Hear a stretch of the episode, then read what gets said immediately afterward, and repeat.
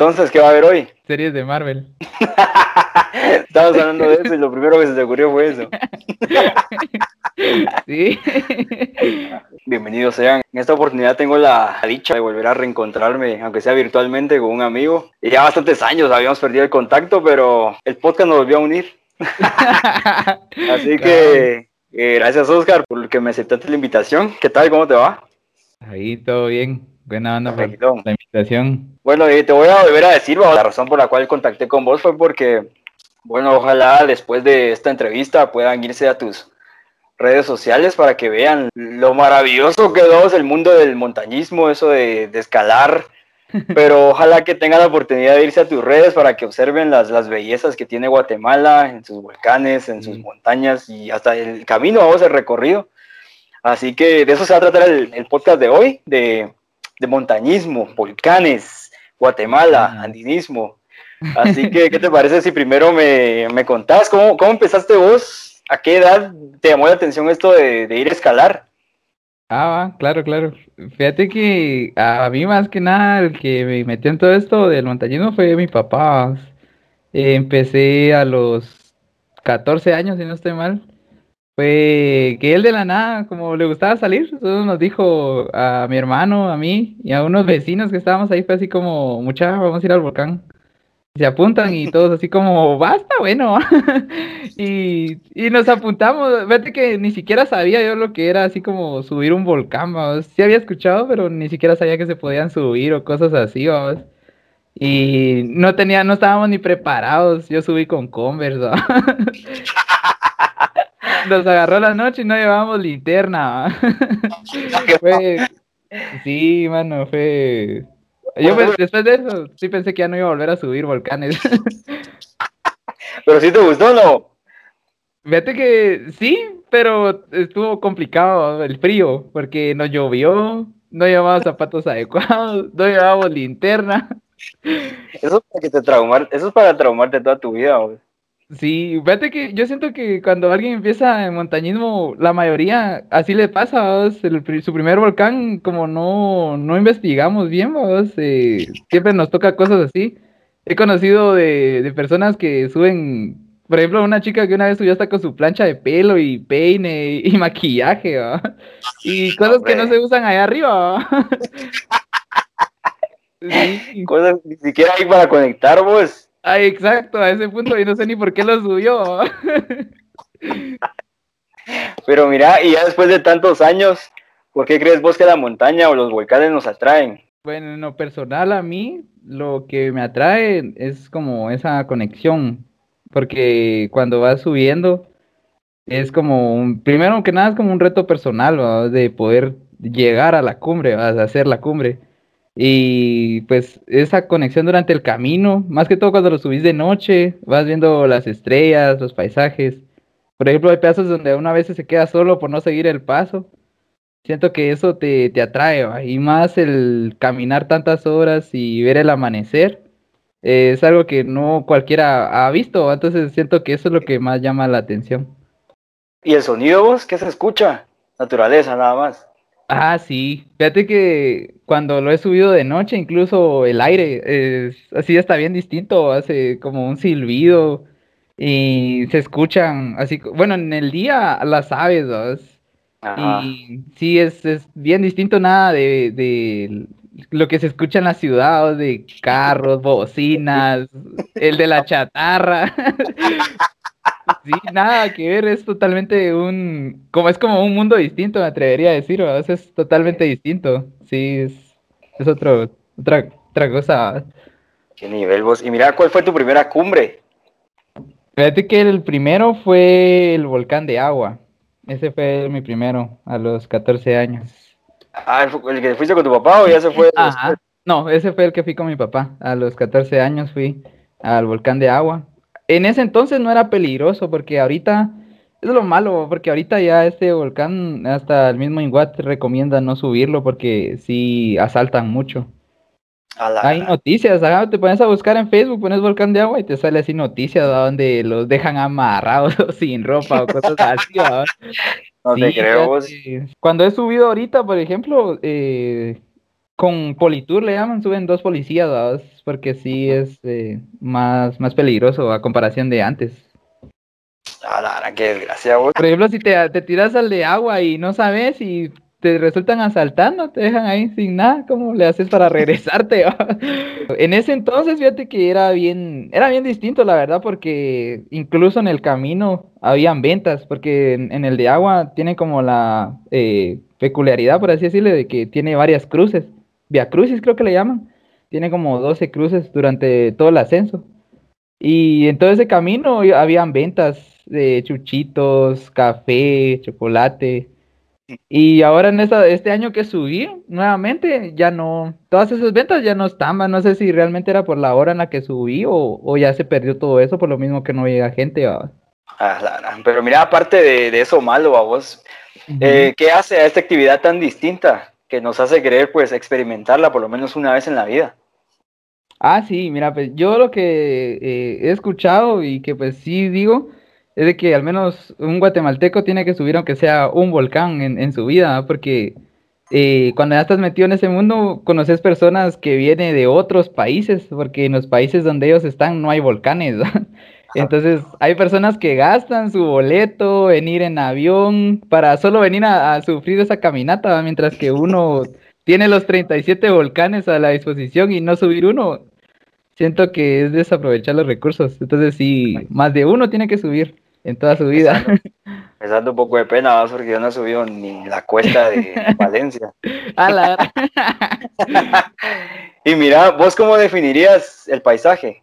Bueno, fíjate que depende. Yo lo- los paisajes prácticamente los divido como en dos, porque están como los volcanes de Oriente, que es un paisaje totalmente distinto, es caluroso, hay así bastante polvo, eh, espinas, serpientes, arañas, es totalmente distinto, ajá, a lo que son los paisajes de Occidente, entonces todo el área de Shela, eh, San Marcos y todo eso para allá. Es bien distinto porque ahí es bastante frío, entonces estás ahí ya miras neblina, todo húmedo, eh, cosas así distintas, del frío. Entonces sí, son dos maneras de definir lo que son los paisajes. Yo los divido así, ¿va? No personal, eh, occidente y oriente, ¿va? Son como los divido. Así que uno es, va a haber clima caluroso y en el otro es a sufrir con el frío, ¿va? Pero la experiencia es la misma, vos, única. Ah, sí, sí, la experiencia sí es otro nivel. El estar ahí Mira. abajo cero. ¿De verdad llegas a bajo cero en alguna cumbre? Fíjate que sí, eh, este año cuando subimos a acampar al Tacaná, que es el segundo más grande de Guate, eh, sí, sí, la verdad sí nos, nos dio bastante frío y de hecho en la carpa amaneció así todas las escarcha. Ya en la Ah, mañana donde, donde desmontamos y quitamos la lona, toda la escarcha iba, entonces era así, por eso era que sentíamos frío. Sí, Y no fíjate. guardas un poquito en un frasco. No, lo que sí traigo son piedras o pinitos, esos, piñitas, vamos, que están, eso sí me traigo, ¿va? pero el hielo no, se deshace. Y mira, al principio mencionaste que por tu papá, digamos, vos iniciaste en esto de los volcanes, pero ¿tuviste maestros o algunas otras personas que vos, digamos, como que te inspiran a, a subir esos volcanes o te inducen o te dicen, mira, vamos? Eh, sí, fíjate que el año pasado, cuando me empecé a meter ya más de lleno, porque antes, como mi papá, teníamos como la, ¿cómo sería la tradición, por así decirlo? De subíamos un volcán por año. No era así como varios, así como le hago yo ahorita, no que era uno por año. Entonces así estuvimos, empezamos el de agua, luego nos pasamos a Catenango, después Tajumulco, y así íbamos uno, uno al año. Ya después, el año pasado, o no, antepasado, fue que mm, ya me empecé a meter de lleno y sí tuve como, yo le digo que es como mi maestra, porque es una compañera que de hecho conocí por Instagram, eh, me invitó al volcán de fuego y yo antes siempre subía en pantalón de lona, entonces lo primero que ella me dijo fue, mira, pantalón de lona no, porque esa, ese tipo de tela cuando se moja pesa más y cuesta que se seque y por eso te da frío y yo como, ah, Ah, y aparte de que ella es fotógrafa, entonces creo que también en cierto punto me, me inspiró también a- al poder tomar fotos. Yo también, porque antes solo era como subir y bajar. Me enfocaba más en subirlo rápido que disfrutar el paisaje. ¿va? Esa Era, mi meta era de, ah, yo quiero llegar primero, yo quiero llegar primero. ¿va? Entonces ya eso es cuando empecé a verlo ya distinto y ver cómo aquella se tomaba el tiempo, tomar fotos de noche, las estrellas, la luna. Entonces fue donde realmente me di cuenta que estaba perdiendo como esos paisajes por, por querer llegar rápido. ¿va? Ah, qué buena onda tu amiga. Saludos, ¿cómo se llama? Se llama Lucía Vela. Saludos si escuchas esto, Lulu. Cabal, saludos. Lulú le llama. Lulú.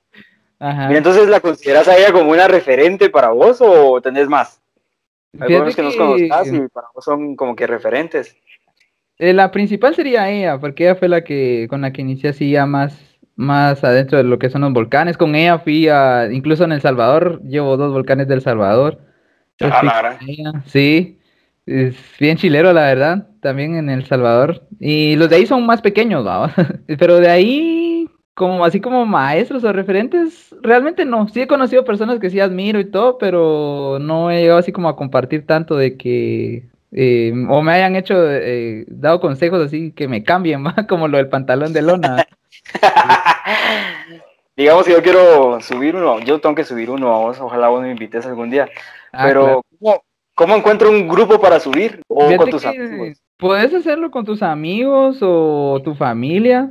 La mayoría eh, lo que hace es en grupos de Facebook. En Facebook hay un grupo que se llama Montañismo Guatemala. Ahí prácticamente está toda la referencia. Entonces te metes a ese grupo. Ahí suben venta de equipos. O incluso ahí las agencias eh, promueven sus tours, ¿va? Porque incluso hay agencias que puede ser más seguro. Por ejemplo, si no tienes como mucha experiencia eh, pagar eh, una, una agencia porque ya vas con guías, tanto locales como los guías de la agencia. Si es peligroso, llevan Politour. Y pues ya, te- Ah. ya sabes de que hay alguien ahí que te puede ayudar si te da mal de montaña. de eso te voy a preguntar más adelante a vos. Creí que no lo ibas a mencionar, fíjate, pero qué bueno, porque entonces ya Ah. podemos hablar de- sobre eso. Y mira, Claro. y es obligado que, digamos, yo quiera subir con un guía o mi grupo quiera subir con, una, con un guía. Eh, es depende al volcán que vayas, porque por ejemplo el volcán Pacaya sí se considera, bueno, eh, ellos sí te obligan a pagar un guía, eh, aunque seas de Guatemala, entonces sí tenés que pagar guía local. Eh, dicen ellos que por lo mismo va de que como es un volcán activo y la lava, entonces hay personas que se arriesgan y suben de más a donde no te tiene que subir, porque el cráter del volcán Pacaya está prohibido, entonces por eso te obligan a pagar guía. Ahora el Acatenango también te obligan a pagar guía. Eh, son los dos que yo, sí, que yo conozco, sí. Bueno, el volcán de fuego también, pero porque se sube por el mismo área del Acatenango. Ah, entonces como que, o sea, sí es necesario, pero no como que obligado, digamos, en algunos lugares. Ajá, en algunos lugares sí te los eh, obligan, pero de ahí de lo contrario no. De ahí puedes Ajá. ir al Santa María, al de agua, aunque el de agua es peligroso. Eh, ¿qué otro? Tacaná, Tajumulco. Ahí sí no hay problema. Ah, y mira, bueno, te llama la atención eso, ser eso, ser guía de montaña algún día. Eh, fíjate que he tenido la oportunidad de trabajar de guía de montaña. eh, Ah, ya dos sé que lo has hecho. Sí, Ah, pero fíjate que es, mira, pues, a mí me gusta todo esto del montañismo, pero eh, ya trabajar como guía es un panorama totalmente distinto, porque ya no es de que vos vayas a disfrutar el paisaje o cosas así, sino que ya vas encargado de personas. Y ahí ya cambia el asunto, porque, por ejemplo, no es lo mismo ir vos con tus cuates que ya sabes que, que aguantan o cosas así, o poder vos decirle, hacele ganas, va, tenés que subir sí o sí, a, a ya tratar con clientes. A un cliente no le puedes decir así como, mire, hágale ganas, ¿va? tiene que llegar. Entonces ya cambia el asunto. Fíjate que cuando tuve la, la oportunidad de la primera vez que trabajé de guía, eh, era un grupo de 21 personas y iba así mixto, a mujeres y hombres. Y, y la mayoría no había subido un volcán grande, casi todo solo el volcán Pacaya. Entonces, ese es como uno de los más pequeños. Entonces ya la Cate ya es uno ya de nivel un poco medio. Entonces, eh, sí, la mayoría ya iban sufriendo. Y me tocó cargar mochilas, ¿va? Con Ah, decirte que yo no, llevaba mi mochila y aparte llevaba otras tres mochilas, una, una en cada mano y una puesta adelante, ¿va? y así subí ah, para no dejarlos, ¿va? porque imagínate se quedan ahí, ¿qué hago yo? Sí, Vos también hombre. querías impresionar también. No, en serio, vete. Esa vez sí fue, me quedé las tres mochilas. Y incluso esa vez, eso fue en diciembre. Y diciembre es la época más fría para los volcanes. Es la mejor época por las vistas, pero también es como la más fría. ¿va? Entonces, eh, vete que también durante ese tour eh, iba una chica que sí iba sufriendo bastante de frío. ¿va? Entonces, pero ella iba un poco más adelante. Yo iba cerrando el grupo porque para que nadie se quedara atrás. ¿no? La Ajá. cosa es que cuando los encontré ya más adelante, estaba ella y estaban dos chavos y la tenían abrazada. ¿va? Y yo así como, ay, qué románticos, ¿va? Pero según yo, según yo eran como familiares o yo qué sé. Y, le pregunto, ¿qué, qué pasó? Y me dice, me dice uno, ah, es que fíjate que lo que pasa es que ya tiene mucho frío. Y yo Ah. le digo que el calor corporal ayuda bastante, por eso la estamos abrazando. Sí, bueno, yo como, ah, bueno. Ajá, la cosa es que yo llevaba ahí el botiquín, entonces ahí llevaba mantas térmicas que son como de aluminio y eso te ayuda a, conservar el calor. Entonces ya le, le brindé yo una manta térmica, ya ella se envolvió en la manta y, y pudo continuar el ascenso, ¿va? Pero eh, eso fue algo gracioso que ocurrió porque los chavos abrazándola, ¿va? y Uy, aquella con el frío ni modo. ¿Qué iba a decir? Ni sentía, creo yo. Cabal. Bueno, entonces ya sabiendo lo que me contaste a vos y sabiendo también que el clima y las circunstancias se pueden variar, para vos, ¿qué tipo de condición, tanto física como mental, necesitaría una persona para, para hacer este tipo de actividad? Fíjate que lo, lo que algunos que han subido, que es primera vez, me han contado que hacen es subir gradas, porque prácticamente es lo que más les ayuda, porque literal son horas subiendo. Entonces, eh, subir gradas, eh, algunos los hacen con peso, ¿va? se ponen así como pesas en, la- en los hombros y suben gradas, o salir a correr. Prácticamente no es ejercicio tanto de fuerza, sino de resistencia. Entonces, eh, ajá, lo que más se necesita es resistencia. Entonces, cardio, entonces es más que nada salir a correr en bicicleta, saltar cuerda, son lo que más le ayuda, ajá. O sea, para ir bien preparado, no solo por ir por ir. Ajá, no solo ir por ir, porque de ahí ya no lo disfrutan, porque como te contaba, por ejemplo, en ese tour, eh, la mayoría eran primerizos. Algunos sí los disfrutaron, pero otros eran así como, ya nunca más vuelvo a subir un volcán, fue primera y última vez. Entonces ya pierden como esa, ese- esas demás vistas de los demás volcanes por una mala experiencia, por no haberse preparado correctamente. ¿va? Y mira, y si me preparo, digamos, y yo digo, bueno, ya estoy listo para ir a subir un volcán, ¿cómo, cómo decido cuál volcán subir? Eh, fíjate que, bueno, actualmente en, en internet o hay una, hay un PDF incluso de, de Inguat, si no estoy mal, que es guía de volcanes. Eh, ahí lo tengo si lo querés. Ah, La cosa es que están los 37 volcanes y está la altura, e incluso te dice la cantidad de horas de ascenso y el descenso. Entonces ya ahí vos vas viendo a que, qué volcán es el que requiere menos eh, exigencia. Entonces hay una tablita incluso donde está el nivel de exigencia, lo marcan por número, ¿no? Por ejemplo, nivel 10 es el más difícil y así va. Entonces de ahí va nivel 5, nivel 4. Entonces ya ahí puedes ver eh, cuál. O también depende de, de tus gustos por el clima, ¿va? porque por ejemplo los Ah. volcanes de Oriente son, los, son más pequeños que los de Occidente, pero por el calor es más difícil porque mucha gente no está acostumbrada al calor. Entonces les Ah. da como insolación, ajá, les da insolación, entonces mm, a mucha gente no les agrada tanto los de Oriente, mientras que los de Occidente es mejor por el frío, pero no hay como que volcanes tan pequeños que digamos, entonces es cuestión también de, de gustos y, y el clima. Ah, entonces esa información que tenés ahí, a ver si la compartís, pues. Claro, yo tengo el PDF, ahí se los envío. Y mira, eh, sabiendo que muchas personas trabajan, ¿va? porque normalmente la jornada laboral es lunes a, a viernes, a veces sábados, pero. ¿existe un mejor día y un mejor horario para subir un volcán o puedes ir cuando quieras? Fíjate que eh, actualmente sí he visto que sí se sube prácticamente cuando uno quiera. Eh, tengo amigos que son de Shela y pues ellos suben prácticamente eh, entre semana, ¿va? lo agarran como de entrenamiento, por así decirlo, o suben corriendo o, o trotando a algunos volcanes y no lo suben entre semana. La única diferencia es de que subir en fin de semana es de que va a haber más gente, va por lo mismo de la cuestión de horarios eh, suben más entre fines de semana. Pero en sí, realmente los volcanes están para subirlo cualquier día. Lo único también es de tomar en cuenta lo, lo que te comentaba la, del, lo que sí puede ser peligroso o no. ¿ah? Así como te comentaba antes de iniciar la grabación, que a mí me gustan tus fotos, ¿va? o sea, no las tuyas donde estás vos, ¿va? sino que los paisajes. Los paisajes. Cabal, los paisajes. Claro, La cosa es Tomás, Tomás, saludos a Celeste y ahí Sí. también previo a, sí, porque te cuento, previo a que grabáramos, con ella estábamos ahí viendo qué aplicación nos quedaba mejor, porque es la primera vez que yo grabo así en línea, entonces ella me Ay, estuvo ayudando, así que saluditos, te, man- te mando un saludo también. ¿Te ay, acuerdas de vos? sí. Para más ella y vos no. Va, la cuestión es que yo estaba viendo tus fotos y yo siempre, pues ahí las admiro, porque son unas fotonas. Pero yo quiero saber, digamos que yo subo, pero hay un buen horario. ¿Vos, vos consideras que hay un horario que así nítido para, para poder tomar una foto así? ¿Sería de noche o de madrugada, de día? Mm, ¿O a cualquier hora hay una buena postal?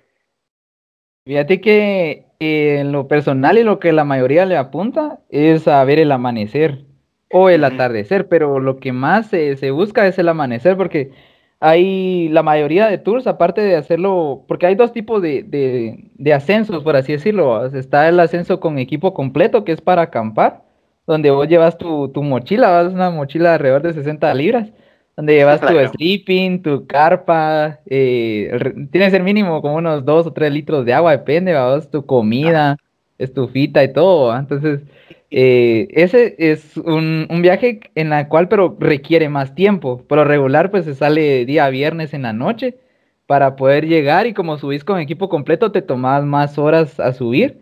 Pero la ventaja es de que ponerle, llegas como al campamento o, donde acampes y puedes ver el atardecer y de ahí te levantas temprano y, miras el amanecer, ¿va? Entonces, eh, prácticamente son como las dos horas donde la mayoría le apunta para tomar fotos y videos. Pero también está como el, el ascenso de asalto, que ese lo hacen y por lo regular también yo lo prefiero, eh, porque a, veces en cuestión de tiempo ¿va? Eh, lo hacen como subiendo de noche, pero no dormís. Por ejemplo, subís el, empezás el viernes, ¿qué te digo? El sábado, perdón, a las 8, por decirlo. Entonces, eh, llegás a, por ejemplo, tomemos el, el Acatenango, llegas como a las 11, lo empezás a subir, ya tipo 4 de la mañana, ya estás en la cima del Acatenango, ya estás, solo estás esperando el amanecer, ¿verdad? La ventaja es que tu, mo- tu mochila ya no llevas tanto, tanto carga, no llevas sleeping ni nada, ya solo agua y el desayuno, unas galletas o cosas así. Entonces, pero ya miras el amanecer, la desventaja es que no miras el atardecer. Pero la Ah. mayoría, como te comentaba, son como los dos puntos a lo que le tiran, ya sea ver el amanecer o el atardecer, porque el sol prácticamente es el que da la, la vista ahí, vamos. Sí, es lo que vos querés admirar. Aparte del, del paisaje, vamos. Y mira, ya entrándonos a hablar de volcanes, ahí eh, se pueden medir en grados de dificultad. Eh, sí, es correcto. Como te contaba, Sí. está eh, ese PDF o incluso las mismas agencias ya más grandes que tienen como ya más experiencia, ellos también postean eh, ahí la, la dificultad. Ponerle los, los más difíciles. Bueno, es depende porque fíjate que también otra cuestión de los volcanes, que eso lo, lo, lo descubrí hasta ahorita que me empecé a meter ya un poco más de lleno es de que no tienen una sola ruta en sí, sino que tienen lo que le llaman la ruta sur. Entonces, la ruta sur no es como una ruta turística, es más difícil. Por ejemplo, el Tajumulco, si subís por la ruta turística, son como cuatro horas aprox. Y si lo subís por la ruta sur, ya son como 12 horas, entonces ya es más difícil. ¿no? Ah, Entonces, ajá. Aparte de la dificultad de las rutas turísticas, también hay eh, rutas sur. Entonces sí eh, puede variar, ¿va? depende del Sí, volcán, pero varía. sí, sí, sí Pero hay. sí hay medición, ¿no? Ah, sí hay medición, sí. Hay distintas Ah. rutas, ¿va? Depende ya de lo experimentado que esté el montañista, ya se tira para distintas rutas, ¿va? Ah, y mira, según tu experiencia, eh, ¿qué volcán recomendás, digamos, para un principiante? Ah, fíjate que si eh, prácticamente no hace mucho ejercicio, podría ser el Pacaya, ¿va? Huevones, ¿no? Es el Ah, paquete. sí, sería el Pacaya, porque aparte de ese tiene, tiene bien marcados los senderos, entonces no hay como que tanto pierde que te vayas a quedar o algo así. Y está así, el, el camino no está tan exigente, ¿va? Sí hay pedazos donde sí está, eh, toca subir, eh, ya así inclinado y como ese, por lo mismo de que está activo, tiene mucha como arena. Entonces la misma arena hace que te deslices, pero es para empezar está bastante bien, no es como tan, tan difícil, ¿verdad? Eh, ahora si ya haces como ejercicio, una persona que ya sale a correr o cosas así, podría ser el Acatenango. Por una persona como que digamos un volcán intermedio podría ser el Acatenango. Ajá, sí. Y para un avanzado. Ah, la ahí sí ya está. Bueno, ahí podría ser ya la ruta sur, pero fíjate que algunos sí dicen que el- uno de los difíciles también es el volcán Atitlán. Y sí es un poquito cansado, la verdad. Ese lo he subido de asalto y sí, ya el, el último tramo para llegar a la cima sí cansa. ¿A qué te referís con de asalto? No, de, de asalto es de que no llevas equipo completo. O sea que, Ah, eso pasa así como que no tan improvisado, pues, con re- Ajá. pocos recursos. ajá, con pocos recursos. No Mm, acampado. Ajá, y ya mira, ya que nos ya empezamos a hablar de eso, ¿qué equipo puedo llevar? Si yo quiero hacerlo bien. Bueno, si vas de asalto, primero una capa. ¿va? Por ejemplo, ahorita que es época de lluvias, la capa es primordial. Fíjate que yo, aunque no sea época de lluvias, ya me acostumbré a cargar la capa porque de ahí sí que a, a la- créeme que a la montaña hay que tenerle respeto porque uno nunca sabe, el clima puede cambiar como son ya alturas ya grandes, puede variar el clima. Entonces, una capa, una manta térmica, eso más que todo es por, por emergencias. Por ejemplo, si estás en algún lado donde hay mucho frío, te, te ayuda bastante a resguardar el calor. La manta térmica, agua, así más que nada el agua. Eso es lo, lo, lo primordial, ¿va? Porque sí tienes que llevar bastante agua. O depende de qué tanto tomes, pero sí, mínimo unos dos litros. Cuando le quieras sacar el agua, ¿qué? El agua, ah, pues ahí puedes bautizar cualquier arbolito. Ahí los dejas bautizados. el agua para algo ya es bendita, entonces. Sí. Y mira, recordando a tu amiga, eh, ¿qué, qué- ¿cuál es el mejor tipo de vestimenta? Ah, fíjate que en eso, bueno, eso sí es, por ejemplo, porque la otra cuestión es de que el equipo de montaña eh, sí es algo caro, ¿va? Sí, ya las, las, las prendas que son térmicas, sí ya es algo caro, pero está la meapaca y eso nos ayuda un montón, ¿va? Yo había encontrado pues, eh, ropa así bastante que eh, nueva es cara y ahí la he encontrado así más accesible, ¿va? Pero si estás empezando, la ropa que usas para el gimnasio estaría bien, ¿va? Eh, ponerle algo así como de licra o pants. Ajá. Ajá, porque eso se seca más rápido, porque esa es otra cuestión. Aunque vos subas de noche, eh, o empezás a sudar bastante. Entonces, aunque no esté lloviendo, tu, tu ropa se, se moja. ¿va? Entonces, si llevas lona o, o llevas muchos suéteres, eh, to- todo eso a la larga se te va a mojar y eso Ah. después hace que te dé frío. Entonces, sí tiene que ser eh, ropa que no sea muy gruesa, es como lo de la lona o de algodón. Ah, o sea que sí hay Ajá. sí, bien, tienes que ir bien preparado hasta con la vestimenta. Sí, hasta la vestimenta, eh, los tenis también, que no sean de suela lisa, porque así como yo que subí con Converse, a la vez sí, me iba patinando todo el camino, el regreso sí me vi sentado y me deslicé ahí, ¿va? Ya subiste y ahora me tiro. Sí, ahora así, porque sí he visto que sí suben así con Converse o cosas así. Por lo regular es recomendable bota que sea alta, porque por lo mismo de que se te puede doblar el tobillo o algo así. Ahora si ya tenés como la fuerza en el tobillo, si es persona que salen a correr, puede ser ya un tenis bajo, ¿va? pero que sí tenga como esa tracción en la suela, ¿va? que no sea liso. Ah, y mira, eh, ya, ya mencionaste que el agua es vital, va a ser importante siempre. Pero en cuanto a lo comestible, ¿qué? ¿No, no podemos llevar un pollito asado o algo así? ¿Cuál es lo mejor? Mira, de que se puede, se puede, que aguantes cargarlo todo ese tiempo, es otra cosa. Fíjate que cuando nosotros subimos el de agua, como te cuenta que fue nuestra primera vez y no sabíamos, llevábamos 10 libras de carne para asar, mano. Incluso cuando empezamos a subir dijimos, hay que llevar leña, ¿va? Y desde abajo empezamos a cargar la leña, mano. Fue, ah, no te digo pues que fue una experiencia bien loca, ¿va? Y al final allá arriba con el frío ni siquiera podíamos calentar bien la carne, casi que cruda nos la comimos y la paramos regalando. Caníbales. ¿Y entonces qué, qué Sí, tipo de alimentación llevar? Panitos. Fíjate que sí, lo, lo ideal son panes. eh, es algo que, por ejemplo, yo lo que llevo es con jalea y mantequilla de maní, porque es algo que te levanta rápido. Eh, también venden esas avenitas eh, son como avenas eh, ya instantáneas que solo le echas como agua caliente. Y eso Ah. también te ayuda bastante. Y las sopas, las sopitas instantáneas, a muchos ya no les gusta porque cuando subís bastante ya tanta sopa como que ya te empalaga. Pero ajá, ya te hace mal, pero la sopa sí te puede ayudar. Si es como tu primera vez, una sopita, o atún, aunque a muchos no les gusta el atún, pero sí Atún. también atún o cosas así, eh, cosas enlatadas. Para no andar cazando allá en la cima. Ajá. Y mira, algún otro accesorio, alguna navaja ahí por si quieres defenderte, no.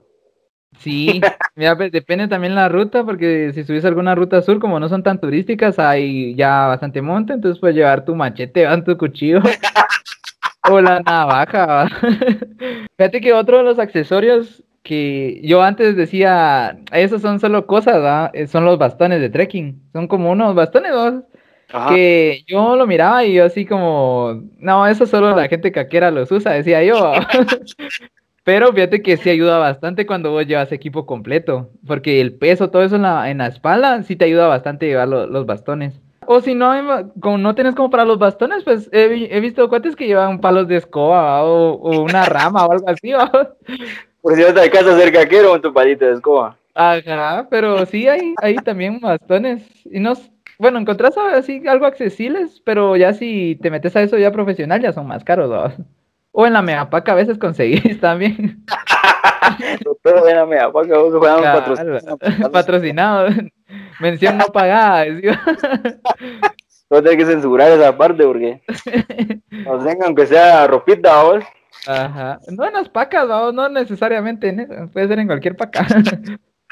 Anteriormente mencionaste el, el mal de montaña. ¿Qué es y qué podemos hacer en caso de que a alguien le pase? Ah, ya, fíjate que eh, es cuando, por ejemplo, yo lo, lo he visto en dos ocasiones. Un cuate que se comió, pero también va, o sea, que se comió una sardina cruda. Y de ahí es comida que le cae pesada a uno y por la altura me imagino que hace que te dé náuseas, ¿va? Entonces eh, prácticamente la empiezan a vomitar, a sacar toda la comida. ¿va? Y, ajá, y a otro, otra cuestión, que eso sí me pasó a mí en el Tacaná cuando había mucho frío, que te empieza a doler la cabeza. Saber, no entiendo por qué, ¿va? pero sí te duele bastante la cabeza. Y no, no, no sé. Eh, sentís así como, como que estuvieras ebrio, algo así, o sea, miras así todo bien raro, algo así, bien Algo te- la, la. Aquí. No estés confundiendo los efectos alucinógenos de las drogas. Ah, algo así, ¿va? es una droga. Y en caso de alguna lesión, o sea, tenemos que ir preparados con algún tipo de botiquín o algo así. Sí, fíjate que eso es otra de las cuestiones. Yo antes no, no llevaba nada así como a, a la supervivencia, pero ahorita ya últimamente, eh, como anduve así como ya mucho, mi rodilla ya me empezó a pasar factura. Entonces sí, ahora sí empecé a, a hacer mi botiquín, vamos. Eh, llevo una venda, rodilleras y cofal, vamos. Pero sí, es bueno llevar de todo, eh, tanto para el dolor de cabeza, el dolor de estómago. Es, es bueno llevar de todo, vamos, pero uno que a veces de necio no, no lleva todo, va solo lo necesario. No te has caído y raspado.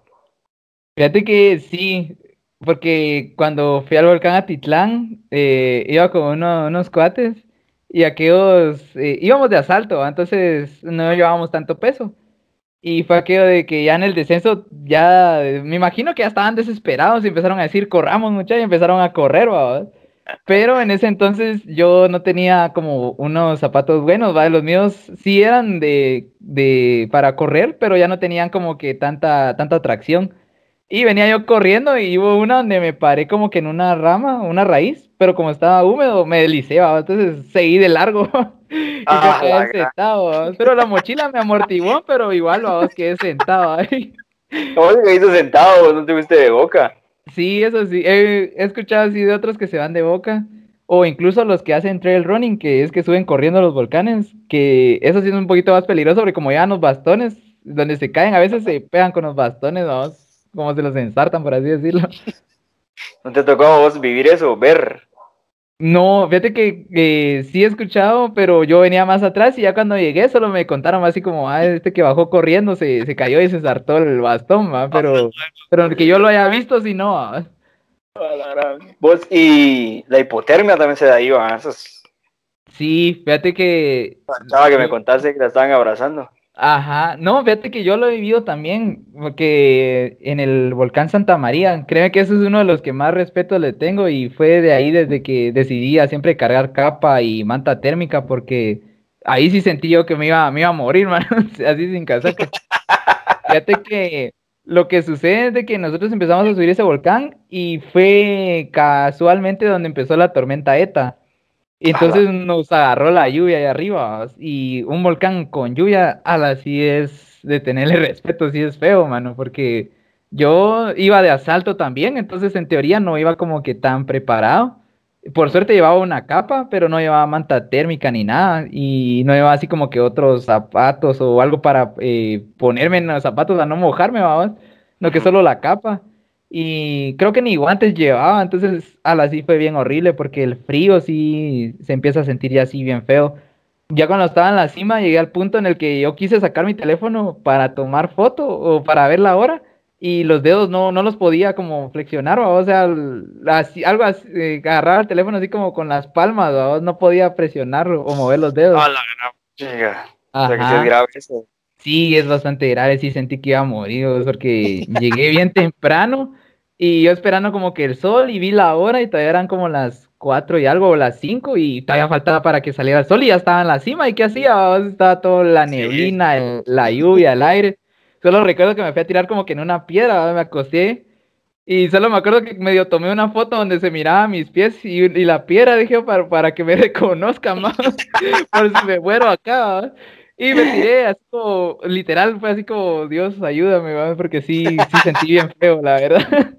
Y después a lo lejos empezaba a ver que se aclaraba, yo como ya está saliendo el sol. Y logré sobrevivir.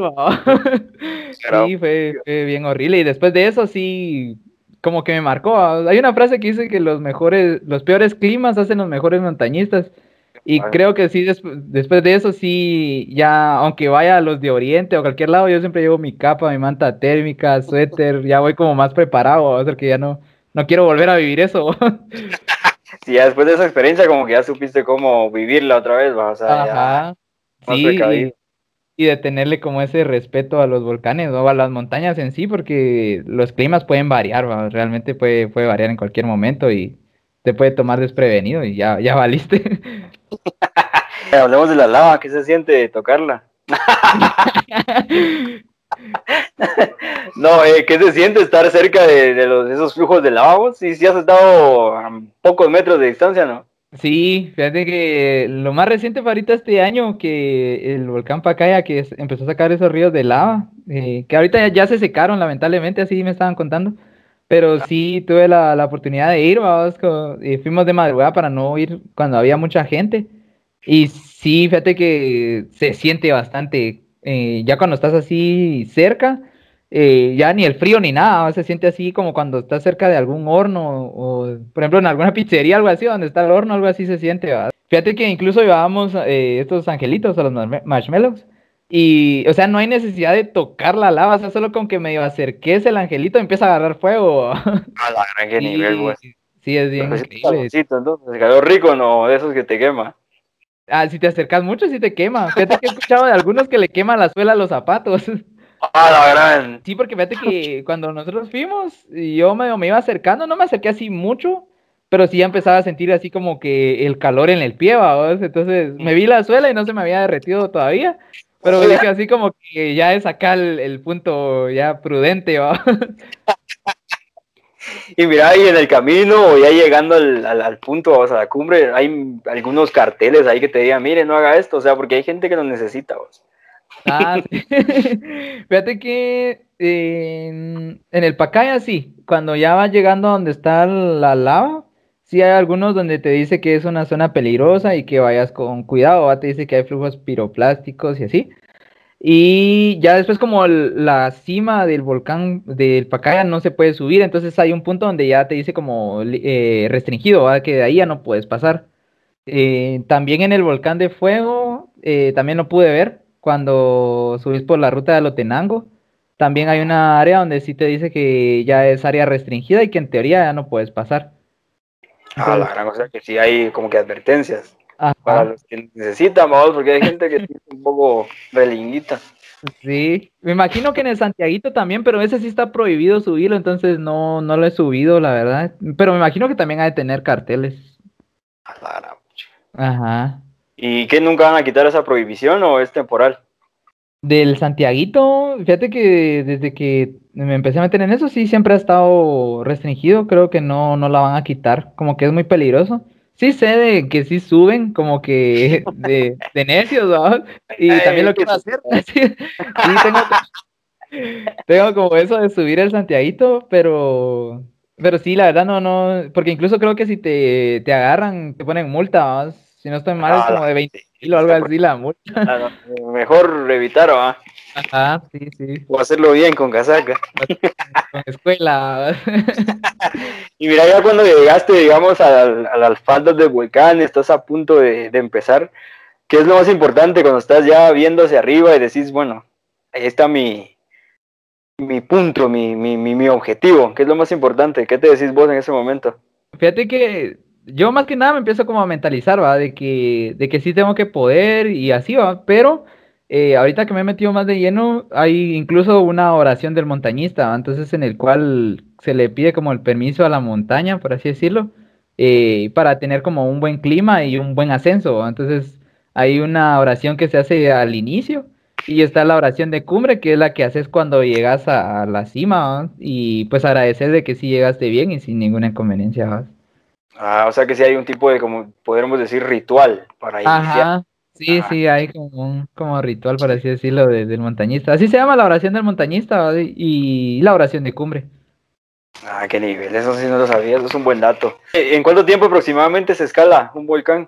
Depende del que vayas, pero también depende si vas de asalto y de equipo completo, pero si son de los de los volcanes grandes, de, de cuatro horas para arriba. Sí, y el más, el de menor tiempo, el que más rápido ha subido vos, por lo menos. Eh, ese es en Oriente, el, ¿cómo se llama? Cruz Quemada, son como cinco minutos. A la gran nombre, en serio. Sí, no te digo pues que los volcanes de Oriente son bien pequeños, son como cinco minutos. ¿Qué también- ya? Ajá, también está el el Kulma, creo que se llama el otro, que está también sobre la carretera. Solo dejas tu carro ahí, te, te subís, son como 20 minutos. A la, eso es cortito vos. Sí, Pero está lejos, no eso es lo malo. El más cerca es el Pacaya, son como una hora y media, tal vez, o dos horas. Eh, no es tanto. Sí, no, no es tanto. Para principiar, ese está bien, para iniciar. Puede ser que para vos ha sido el más eh, liviano, digamos. Mm, el Pacaya, Acá, sí, el Pacaya. Porque lo que pasa es que los de Oriente puede que sean pequeños, pero por el calor, ¿va? es que como es mucho calor, entonces sí es incómodo a la larga, ¿va? si no estás acostumbrado. Ahora el Pacaya es como un clima aceptable, es normal y, y no es tan grande, ¿va? Y el más, el que se te ha complicado, digamos, hasta este sí me, sí me costó ya después de que lo terminaste. Creo que sería fuego, pero por la ruta de Lotenango, sí, esa ruta es un poquito más difícil, es ruta sur, entonces sí, hay bastantes troncos así atravesados y hay unas partes donde te tenés que agachar, entonces sí, o saltás el tronco, te agachás y así hay como unos, ¿qué te digo? Como unos 15 troncos en todo el, todo el ascenso. A la gran- Pero lo vale vos. Ah, sí, lo, el volcán de fuego sí es mucho, mucho mejor, siento yo. Bueno, tal vez el Pacaya porque se ven los ríos, pero ver una explosión así de cerca en el de fuego, o sea, no tan de cerca, pues, pero sí verlo así ya más cercano, sí es bien genial. De los 37 volcanes oficiales reconocidos por la federación, ¿cuántos ya tienen tus, tus huellas en la, en la cumbre? Actualmente llevo 33, ya estoy cerca. No, ya, ya voy a... Sos un crack, sos un duro de esto. ¿Y Ya cuáles te casi. faltan? Fíjate que son volcanes de Oriente. eh, si no estoy mal, se llaman Quetzaltepeque, Ixtepeque, Monterrico y Suchitán. Son los cuatro que me faltan. Ah, ya, ya tienes fecha para los cuatro, ¿no? Fíjate que no, porque lo que sucede es que los de Oriente casi no sacan viaje, porque como no son como tan turísticos, no son como tan bonitos que digamos, ¿va? No es como que tengan muchas vistas, es como más monte y todo, es más que todo por el reto, ¿va? Eh, y como son de Oriente son 19 volcanes, entonces no es como que las agencias vayan a sacar los que vos querés, sino que ellos van sacando conforme van eh, haciendo su itinerario, entonces creo que me va a tocar hacerlos por aparte o no sé, pero... Ajá. Pero esos cuatro tuyos también. Ah, sí, fijo. Ya. Y como me queda algo cerca Oriente, entonces capaz que en la moto me voy yo solo. Ahí miro cómo le hago. Pues vamos, yo te acompaño. Ah, está bueno. Continuando con la federación, has participado en retos que ellos fomentan. Sí, actualmente ellos tienen como varios. Está lo que es la trilogía, eh, la cuarteta del lago, la travesía Alaska. Entonces sí he hecho algunos de esos. La trilogía fue la que hice más reciente. También en febrero, si no estoy mal, hice la, la travesía de Alaska, que es subir el volcán eh, Sunil y Santo Tomás. Y de ahí bajar caminando hasta las fuentes georginas. ¿A qué nivel? Bueno, hombre, si vos ya. ¿Cuántos paisajes tienes en los ojos? Ah, la sí, vale la pena, la verdad, todo, toda esa caminata que uno se echa, porque sí, es increíble, la verdad. Pues el aire sí se siente diferente. Arriba. Definitivamente. Ah, sí, sí. Aparte que se siente como más frío. Entonces sí es recomendable también una bufanda porque sí te quema. Fíjate que incluso Sí. una vez donde a una compañera se le puso la nariz así bien roja. Parecía a Rudolf. Sí. Más las personas que son así blancas se, se ponen así bien colorados rápido. Pero sí, la verdad sí es otro, otro, se respira otro aire. Sí, es bien, bien genial, la verdad. Se siente bastante bien. Qué buena onda. No, y yo repito, hoy voy a publicar ahí tus redes para que, para que vayan a verlo vos, porque realmente lo valen. O sea, la experiencia, las experiencias vos las compartís a través de las imágenes y, y sí te quedan. te Videos también. nivel. Y videitos he visto yo, por ejemplo, de la lava, por eso platiqué de la lava, porque me gustó Ah, uno que de- Sí, Por ejemplo, sí. tu foto de perfil es esa, vos, qué buenísima. Ah, sí, con la lava. No, sí, ahí pueden irme a stalkear. Cualquier duda o algo así me preguntan. Vamos a ser nuestro guía oficial. Guía oficial de qué, qué pasó hoy. ¿Cómo, es que se llama? el- ¿Qué va a ¿Qué va a haber hoy? ¿Qué pasó? Hoy ya le cambié el nombre. Corte. Problemas técnicos. Ya para ir terminando, consejos que darías vos a las personas que quisieran escalar, iniciar ya en esto. Eh, pues más que nada, eh, hacer ejercicio, eh, empezar a, a salir a caminar, si tienen gradas en su casa, eh, empezar a subir gradas, eh, si tienen bicicleta, salir en una bicicleta, salir a correr y irse aclimatando al, al frío, depende de qué volcán vayan a ir, pero sí, también otra cuestión, investigar bien a qué volcán van a ir, si es turístico, si es peligroso, el clima, la hora que lo van a hacer también, la época, porque incluso ahorita es época de lluvia, a muchos no les gusta, pero sí, también es un poquito más peligroso, eh, por lo mismo de que eh, por, la lluvia se puede venir como alguna, se, se viene así como lodo incluso, entonces es peligroso. La cosa es que se anime. ¿Qué me dirías para impulsarme? Así como yo que tengo el síndrome de la caverna, vos que no me gusta salir de mi casa. Yo te diría que lo experimentes porque así se lo puedes contar a tus hijos cuando ya estés grande, y a tus nietos, ¿va? Son, son buenas experiencias. O incluso lo que te decía, ¿va? De que si quieres ser un buen chapín, tenés que subir al menos un volcán, ¿va? porque hay personas que quieren subirlo y, y no, no pueden porque tal vez en sus países no hay tantos volcanes, ¿va? Entonces, sí, tenés que, que entrarle, ¿va? Qué buena onda. Bueno, Oscar, de verdad, gracias por, por el tiempo que, que nos has dedicado, gracias por la, las charlas, la experiencia, la, las anécdotas que nos has contado. Algo gracioso que quieras agregar ahí que te ha pasado. Ah, fíjate que en el Tacaná, cuando estaba muriendo de frío, que me dolía la cabeza, fíjate que eh, todos estábamos tan mal que yo le pedí una pastilla a una compañera y le dije así como tenías una pastilla para el dolor de cabeza, que ya no aguanto. Eh, y aquella estaba dormitada, entonces fue así como, eh, sí, espérame. Y yo así como que esperando, ¿va? y aquella siguió durmiendo. y yo voy a ver así como mi pastilla y aquella bien dormida. Y hasta el otro día le, le recordé a mano, no me pasaste la pastilla y aquí así como, ¿qué pastilla? A mí no me pediste nada. Bueno, otra vez, Oscar, buenísima onda por el tiempo. Gracias por otra vez por las experiencias que nos has contado. También que nos han escuchado, que llegaron hasta este punto y que terminaron de escuchar el- el episodio de hoy.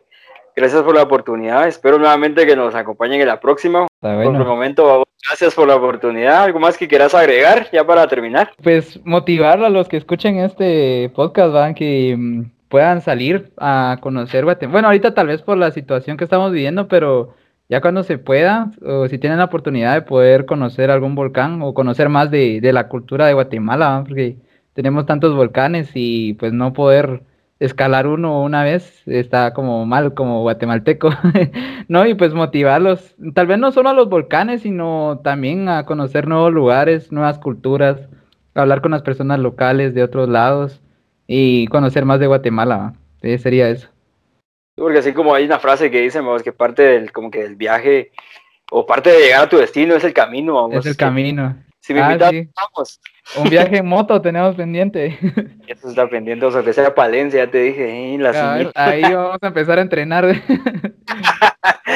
Está bueno, pues, Oscar. Entonces, gracias y gracias a ustedes nuevamente por, por escucharnos. Hasta luego.